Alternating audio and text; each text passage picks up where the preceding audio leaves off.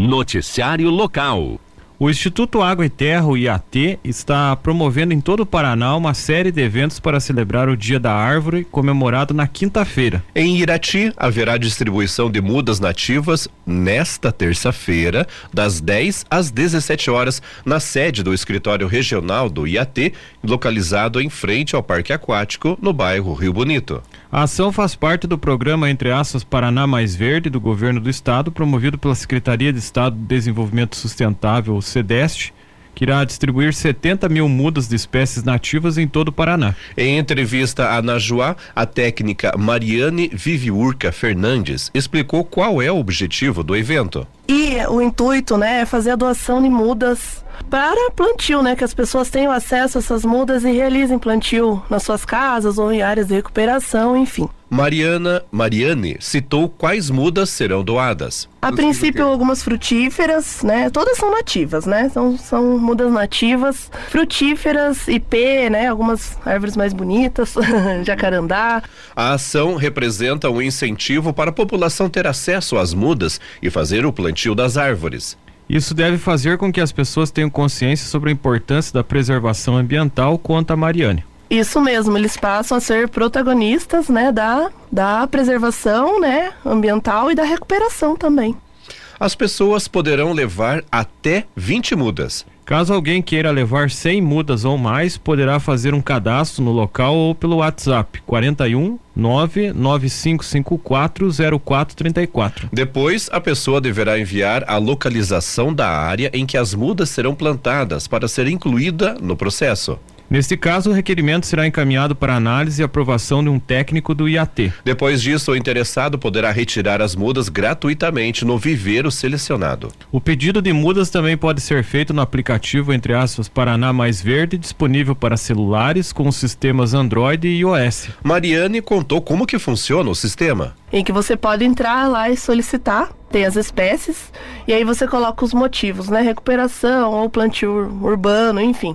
Aí você vai solicitar pelo aplicativo também, ele está disponível já. É nas plataformas. Uhum. Em caso de áreas de recuperação, existe um protocolo de quantidade de espécies necessárias para cumprir a função ambiental. Já no que diz respeito à arborização urbana, existem espécies que não podem ser plantadas em determinados locais, como, por exemplo, em calçados e debaixo da rede elétrica. Os pedidos de mudas nativas também podem ser feitos através do Sistema de Gestão Ambiental, pelo site sga.pr.gov.br. Após a solicitação, o pedido será analisado por um técnico do IAT. Se for aprovado, a pessoa receberá um e-mail com as informações para a retirada das mudas. Noticiário Geral. Uma mulher morreu após um acidente entre duas motos na localidade de Cachoeira Grande, no interior de Ivaí, na noite de domingo. As duas condutoras foram socorridas e encaminhadas para o hospital municipal em estado grave. Andressa Malanzin Marçal, de 22 anos, teve complicações durante o procedimento de transferência para outro hospital e faleceu dentro da ambulância. O corpo dela foi encaminhado ao Instituto Médico Legal ML de Ponta Grossa e está sendo velado na Capela Municipal de Ivaí. Já o sepultamento será nesta terça-feira no cemitério de São Roque. Andressa morava na localidade de Cachoeira e deixou uma filha. Já a outra mulher que ficou ferida no acidente foi transferida para o Hospital Regional de Ponta Grossa. Noticiário local. Até o dia 29 de setembro, que é a última sexta-feira desse mês, está aberto o período de inscrição para o concurso que vai escolher a rainha e duas princesas da segunda Expo Irati, que ocorre entre os dias 26 e 29 de outubro no CT Villars. Para participar é preciso ter no mínimo 18 anos. A rainha e as princesas serão as representantes da exposição em todos os eventos oficiais e promoções vinculados à festa. Também serão as responsáveis por abrilhantar o evento, desempenhando atividades determinadas pela comissão organizadora. A premiação para a primeira colocada, eleita rainha, será de dois mil reais. A primeira princesa ganhará mil e quinhentos reais. Já a segunda princesa ficará com o valor de mil mil reais. As inscrições são gratuitas e devem ser feitas na Secretaria de Cultura e Turismo, que fica na rua 15 de julho, em anexo à Casa da Cultura. O horário de atendimento é de segunda a sexta-feira, das 8 às 12 e das 13 às 17 horas. As inscrições também podem ser feitas pelo e-mail culturairati@gmail.com com o assunto inscrição escolha da rainha Espirati 2023. Um e-mail será encaminhado para validar a inscrição. Os documentos que devem ser apresentados são a cópia do RG e do CPF, cópia do comprovante de residência, foto recente de rosto, tamanho 10 por 15 centímetros, de boa qualidade, colorida, um breve histórico da candidata para futuras entrevistas, termo de autorização do uso de imagem e voz assinado e termo de responsabilidade anexo a este regulamento assinado. A votação será realizada pelo público após o desfile e apresentação das candidatas. Será disponibilizado um link QR Code para que o público escolha a rainha e as princesas da Expo Irati. As informações sobre o concurso e o regulamento podem ser acessadas no site da Prefeitura. As informações são da Secretaria de Comunicação da Prefeitura de Irati. Os avisos paroquiais. A Paróquia Perpétuo Socorro, no bairro Rio Bonito, hoje às 19 horas, tem Hora Santa Vocacional. Também a Capela do a Capela São José do bairro Estroparo está avisando que tem novena de São José hoje, é, no, hoje, né, dia 19, às 19 horas, lá na capela do bairro Estropar, a Capela São José. E lembrando que hoje, das 13 às 18 horas, haverá venda de pães, bolachas e tortas. E também terá a abertura do bazar lá na Capela São José, das 13 às 18 horas de hoje, e às 19 horas tem a novena de São José. Esporte. O Campeonato Brasileiro da Primeira Divisão teve dois jogos ontem. Um deles, um jogo atrasado da 15 rodada. Corinthians e Grêmio ficaram no empate em 4 a 4 Esse jogo o Grêmio vencia por 2 a 0 no primeiro tempo. Tem até uma brincadeira que o pessoal fez uma montagem, está compartilhando nas redes sociais. O placar era de 2 a 0 para o Grêmio aos 44 do primeiro tempo. Aos 50 do primeiro tempo, o Corinthians vencia por 3 a 2 então o Corinthians fez três gols em seis minutos, virando o jogo. É Aí na segunda etapa o Grêmio marcou de novo mais dois no intervalo de sete minutos, virou para 4 a 3 e o Corinthians conseguiu empate em 4 a 4 E no final da partida, aos 48 do segundo tempo, teve um pênalti absurdo que não deram para o Grêmio o jogador Ferreira do Grêmio fez, tentou fazer um cruzamento para a área. O Yuri Alberto, que já estava com a mão levantada, tocou a mão na bola. O árbitro perou um pouco, analisaram e não entenderam que foi pênalti. Mas todo mundo está brincando agora que o Yuri, o jogador do Corinthians, tem que jogar vôlei. Que foi claro o toque de mão ali, ele com a mão levantada. Não é aquela mão que estava colada atrás do corpo e bateu no braço sem, sem querer. É, ele estava com a mão erguida e ainda levantou a mão na hora do cruzamento. É, então, é como é que eles falam, né? É bola na mão é um fato, né? Agora, mão na bola já é outro fato, né? É, Nesse caso seria mão é, na bola, né? Na, na, minha interpretação, acho que foi pênalti. O técnico do Grêmio, Renato Gaúcho, até brincou, ele falou que ele comparou com um personagem, uma pessoa famosa ali, eu não lembro o nome agora ele falou, tem um detalhe, que essa pessoa que eu tô falando, ela é cega, até essa daria o pênalti. com o empate, o Corinthians, ele está em 14 quarto lugar com 27 pontos. Já o Grêmio é o terceiro colocado com 40 pontos. 24 quarta rodada ontem, o Bahia, gente, perdeu, sabe para quem? Pro Santos, por 2 a 1 um. Apesar da vitória, o Santos segue na zona de rebaixamento em 17 lugar com 24 pontos, mas a vitória foi importante porque o Santos se aproximou dos outros times que estão fora da zona de rebaixamento o Bahia, por exemplo, tem um ponto a mais e é o 15 quinto colocado. Hoje, às 21h30, tem América Mineiro contra o Bragantino. No Campeonato Brasileiro da Segunda Divisão, 28 rodada ontem, o Novo Horizontino goleou o Ceará por 4 a 1 29 rodada, hoje, às 21h30, tem Sampaio Correia e Vila Nova. O Campeonato Interbairros de Futsal em Rio Azul hoje tem dois jogos no ginásio Albinão. 19:45 Cristo Rei B joga contra a Vila Maria B. E às 21 horas a Vila Maria E joga contra a Vila Bibi B. Noticiário local. O Colégio Florestal de Irati comemorou seus 50 anos na semana passada com uma programação que incluiu palestras e um jantar comemorativo com homenagens. A programação começou com um evento, entre aspas, Mercado Florestal pós-pandemia, um olhar acadêmico e empresarial, na quarta-feira passada. Durante o dia houve uma aula magna e uma mesa redonda, além das exposições de empresas. À noite ocorreu um jantar no espaço Santo Fole com homenagens às pessoas que contribuíram com a história do colégio. O evento seguiu na quinta-feira com mini cursos, palestras e exposições nas áreas florestal, ambiental, de sustentabilidade e desenvolvimento de mercado, com a presença de empresas e instituições parceiras. Em entrevista na Juá, diretora do Colégio Florestal, Mariane Pierin Gemin, destacou que, participa que participar dos eventos que marcam o cinquentenário da instituição foi especial é muito gratificante e emocionante, não tem como não conter assim, né, todas as alegrias e emoções desses dias. É, eu tive a grata surpresa de poder chegar a Irati e trabalhar nesse colégio, aqui estou há 14 anos e é muito emocionante perceber o carinho que todos que aqui dedicam ao seu trabalho diário. Os professores também relembraram as suas experiências com o colégio ao longo dos anos. O professor Ronald Medeiros trabalha no colégio há mais de 30 anos e conta como a instituição fez parte da sua história. Aí, quando me formei, há mais de 30 anos, né, apareceu uma oportunidade para Angola, trabalhando na multinacional. Eu mais uns dois amigos meus. Aí não deu certo, etc, etc. E aí uma secretária, Vilma, da Federal do Paraná falou, Ronald, tem uma vaga para engenheiro da aula no Colégio Florestal. Falei, viu eu dar aula? Mas nunca, imagina. Vou dar aula, mas não tenho esse perfil para dar aula. Vim para ver o que, que era, estava né, recém-formado. Aí meu objetivo era ficar dois anos, estou há 31 anos, né? Morei sete anos aqui no, no colégio, nas casinhas lá. A minha esposa eu conheci através do Colégio Florestal.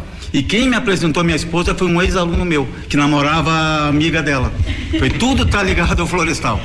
O colégio também tem o retorno de ex-alunos, como o caso de Ellison Girardi, que atua há 13 anos como professor. Eu vim para cá estudar, sou um ex-aluno, né? Assim como o professor Fernando. O professor Ronald, que está aqui também, foi meu professor, né? Me deu aula, a professora Mariane, agora que é diretora também, me deu aula.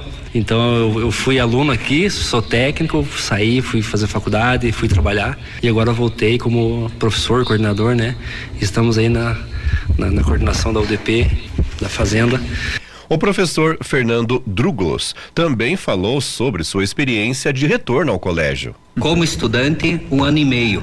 E como profissional atuando na docência, já são seis anos corridos que nós estamos aqui dividindo conhecimento e a cada dia mais aprendendo com todo esse grupo. Esse momento dos 50 anos falando em Colégio Florestal é um momento que mistura alegria, orgulho e, sem dúvida nenhuma, um grande pacote de recordações. Então, estar presente num grupo com pessoas como o professor Ronald, que foi meu professor lá nos finalzinhos da década de 90, mais a professora Mariane, que iniciou a sua atuação nesse momento aqui no Colégio Florestal, e hoje dividindo junto com o Reinaldo, que também aprendi muito com ele, e os demais colegas. Não resta dúvida que dividir esse momento é muito importante e é um orgulho que não se estende só à minha fala, mas sim perguntando em casa, para esposa, filhos, quem é o Colégio Florestal. Para Fernando, a experiência no colégio é enriquecedora. Não resta dúvida que o Colégio Florestal é um divisor de águas. Ele te mostra o verdadeiro caminho. E você aprende não só a ser um bom profissional, mas sim a ser uma excelente pessoa. Um dos funcionários do colégio, Odair Passos, também destacou como é trabalhar e ajudar a construir a história da instituição. Cada um de nós que estamos aqui hoje deu uma parcelinha nesses 50 anos, né? Então, eu, a minha parcela é 15 anos aqui dentro do colégio, né? Trabalhando e a gente se dedica e né e o colégio florestal é uma uma casa assim muito acolhedora sabe? É, sempre foi muito prazeroso trabalhar no colégio. E o colégio é diferenciado é uma escola diferenciada de tudo e qualquer outra escola que se conheça aqui Direti ou fora. Por quê? Uma escola fazenda. Aqui o colégio sempre falei o colégio é 24 horas. Por quê porque os alunos moram aqui dentro, eles permanecem 24 horas aqui dentro. Nós temos atividades, colégio, que são atividades de 24 horas. Então é diferenciado. Né? E sempre exige um pouquinho da, da, dedicação maior de nós, funcionários, dos professores que aqui trabalham. Enfim, no todo, é uma escola muito diferenciada. O Dair destaca que com o internato, o colégio vive situações diferentes de outras escolas mais tradicionais. Uma escola regular, vamos dizer assim. Então, as atividades são diferentes, as pessoas, a formação das pessoas que vêm para cá também é diferente, o perfil do aluno que vem para cá também é diferente, as origens deles são diferentes, porque vêm alunos de, de várias cidades, de várias culturas, de várias localidades, né? Então, isso tudo é uma miscigenação que acontece dentro do colégio E é muito gostoso ver tudo isso, sabe? É muito assim, muito dinâmico. Com aproximadamente 60 profissionais, o Colégio Florestal de Irati completou 50 anos, coletando várias histórias de vida. Para o diretor pedagógico José Augusto Chubalski, essas histórias estão envolvidas em um esforço para levar educação de qualidade. É cada um construindo uma história para que a história maior do colégio se concretize, para que a gente consiga ter um ensino de qualidade, de excelência, como, como a gente sempre teve e prima por cada vez mais aperfeiçoar isso. Principalmente, né, hoje em dia a gente tem as questões florestais que que estão aí no mercado de trabalho, mas também o nível pedagógico nosso da humanização, né, do trabalho em equipe, da postura profissional, questões éticas. Então, todo, tudo isso nesse espaço a gente prima por uma excelência. Para que para que cada um construa uma história bonita e para que os nossos alunos construam a história deles, né, com uma base, com um fundamento educacional, né, e saiam daí eh, daqui do colégio prontos para o desafio da socialização, da profissionalização e para encarar o mercado de trabalho. O, idealiza, o idealizador do Colégio Florestal foi o professor Altamiro Martins, que já faleceu. Altamiro era engenheiro e trabalhava no Colégio Agrícola de Ponta Grossa, que começou a ter um curso florestal. O curso acabou não dando certo, mas o professor resolveu trazer a experiência para Irati, conforme conta Odair ele visualizou que esse, esse curso poderia ser uma, uma boa aqui Irati. E veio com alguns alunos de Ponta Grossa e se instalou aqui nessa, nessa, nessa, nesse local porque era uma área que tinha uma área de terra suficiente e ideal para que se cultivasse o pinos que até então ele imaginava que ia acontecer. No terreno funcionava uma escola de tratoristas chamada Fomento Agrícola. O professor Altamiro conseguiu que o curso fosse implantado dentro da escola, aproveitando a estrutura e os 176 hectares de terra que auxiliaram no projeto. Sem uma estrutura para fazer o ensino completo, os primeiros alunos se dividiam entre o curso técnico e os cursos de formação. Lembra, Odair? Os primeiros alunos tinham que fazer o ensino regular no Colégio São Vicente e à tarde, com a área técnica do Altamiro, eles faziam a parte técnica no colégio. É lógico que isso não funcionou, porque houve aí uma, uma, uma, uma discordância do padre, que era o diretor do colégio na época, e o Altamiro, segundo ele, ele mesmo comentou uma ocasião, ele viu-se numa situação em que ele estava com os alunos, tinha que fazer essas aulas no colégio e não tinha a estrutura que ele, ele foi pego despreparado preparado. Mas ele, com muita garra, vamos dizer assim, muita luta, ele conseguiu que esses alunos permanecessem no colégio, estruturou essa parte pedagógica do, do, segundo grau e conseguiu que a primeira turma já se formasse aqui no Colégio Florestal, tendo a parte pedagógica do segundo grau e a parte técnica também. No início, o acesso ao Colégio Florestal era difícil, já que apenas uma estrada de chão ligava a instituição com a cidade. O Dair recorda como era esse período. Tanto que o colégio até hoje é a divisa do quadro urbano, ou seja, do colégio para frente, né, a estrada rural que leva para a localidade da Sungui. Hoje o colégio está no quadro urbano, mas na época não. Então, assim, eu não tenho com precisão essa pavimentação da, dessa estrada que chegou aqui, até porque não existiam casas aqui, né? Não existia o, o, essa urbanização que existe hoje do colégio para lá, não existia, né? Era uma estradinha que chegava no colégio, porque o colégio era uma zona rural. A pavimentação chegou, mas o terreno do Colégio Florestal acabou passando por alguns problemas durante os últimos anos. Na década de 1980, parte do terreno, cerca de 18 hectares, foi repassada ao município. Assim, em 2007, foi cogitada a possibilidade de construir um centro de treinamentos, um CT, para o Irati Esporte Clube. No entanto, a tentativa não deu certo. O Dair destaca que a área do Colégio Florestal também foi estudada para receber outros empreendimentos. Isso, para que acontecesse, teria que fazer esse, a extração dessa madeira, enfim, a implicação era bastante grande. E não deu certo, né? Claro que não deu certo. Passado, resolvido essa, esse, esse impasse, posteriormente, eh, várias outras eh, possibilidades aconteceram de se aproveitar essa área. Mas sempre se batia na questão que a área é uma área cultivada. é uma área de pinos, uma área de, de reflorestamento. E as coisas não davam certo. Era para ser um lixão, depois era para ser um presídio, depois era para ser. Enfim, nem lembro direito as, as, as possibilidades que aconteceram. E a prefeitura tentava usar essa, essa, essa área, mas batia sempre nessa, nessa questão. Em 2018, na gestão do prefeito Jorge Derble, a prefeitura de Irati reconheceu que a área devia ser destinada ao Colégio Florestal, conforme o funcionário da instituição. A partir daquele dia, através de uma ata em que o Jorge Derble assinou naquele momento, ele reconheceu e deu nessa nesse documento o start para que o, os procedimentos começassem, né? Porque existe uma lei que tem que ser modificada, né, para a Assembleia Legislativa, para que esse para que esse terreno retorne para o colégio. Hoje esse terreno está em poder do colégio, está tramitando já na Assembleia, já já está em, bem avançado e dentro de pouco tempo aí já vai ser novamente documentado essa área volta para o colégio, tanto que a prefeitura já eh, abriu mão e não tem mais nenhuma intenção de utilização dessa área para qualquer outra finalidade.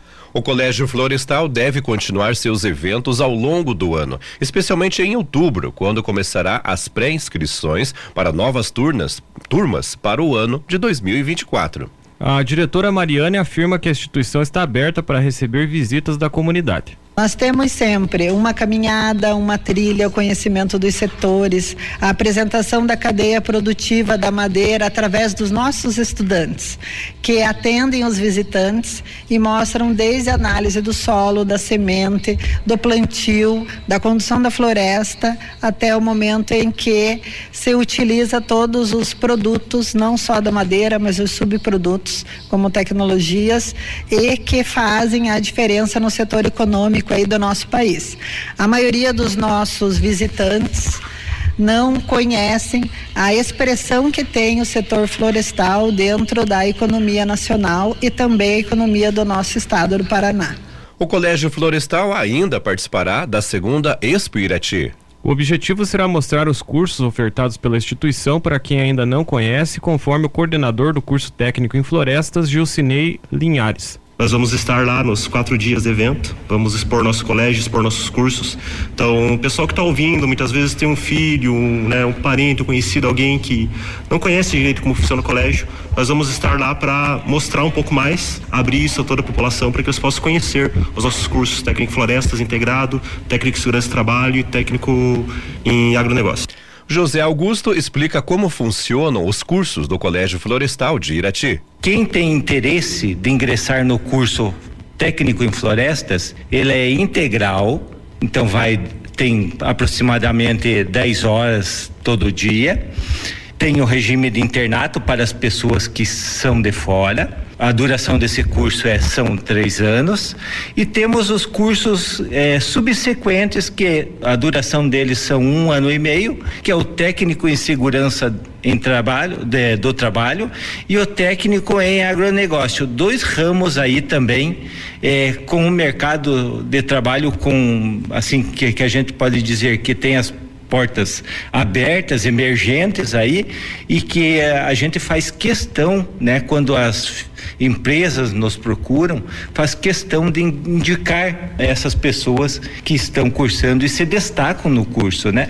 A instituição é equipada com sala de aula, laboratórios de tecnologia e ciências ambientais, serraria, um viveiro florestal, marcenaria, oficina de motosserra, além de estrutura de alojamento para o internato. Noticiário Estadual.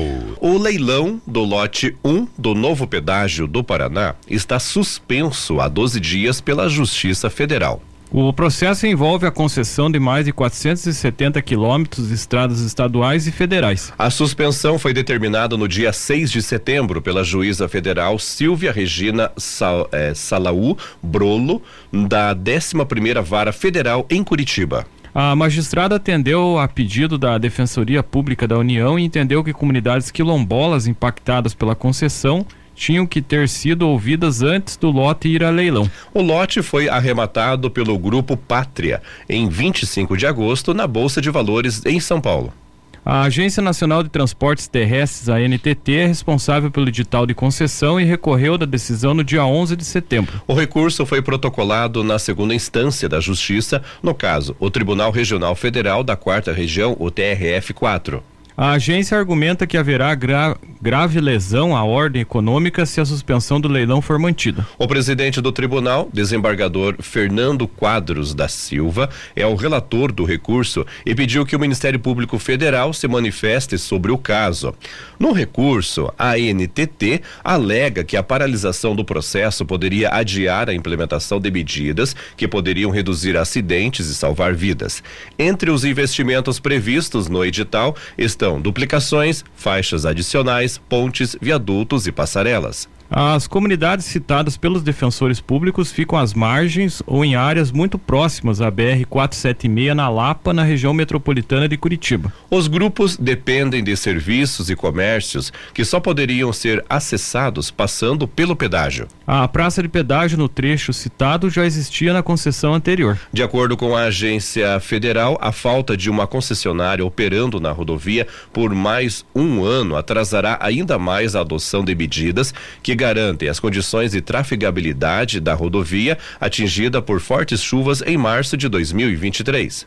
Na avaliação da agência, as comunidades quilombolas não seriam diretamente afetadas pelas obras e os impactos serão minimizados. A ANTT informa ainda que há descontos para usuários frequentes que vivem próximos a pedágios e que precisem realizar percursos constantes para acessar serviços. O Ministério Público disse entender que, conforme prevê a Organização Internacional do Trabalho, a OIT, devem ser consultados previamente os povos indígenas e tribu e tribais em todas as medidas administrativas e legislativas que os afetem diretamente. Para o Ministério Público Federal, é evidente que a execução do contrato de concessão, sem que tenham sido ouvidas comunidades atingidas, traz danos severos na medida em que não mais terão poder de convencimento para um tratamento diferenciado para o pagamento do pedágio. Os procuradores também questionam o argumento da NTT de, entre aspas, grave lesão à ordem econômica. O edital de concessão do lote 1 contempla 473 quilômetros de rodovias no trecho da BR 277 entre Curitiba e Prudentópolis, as BRs 373, 376 e 476 e as estaduais, as PRs 418, 423 e 427. A concessão é por 30 anos. O edital prevê cinco praças de pedágio em Imbituva, Irati, Porto Amazonas, São Luís do Purunã e Lapa. Segundo o edital, os postos de cobrança deverão ser restaurados e modernizados. As informações são do portal G1.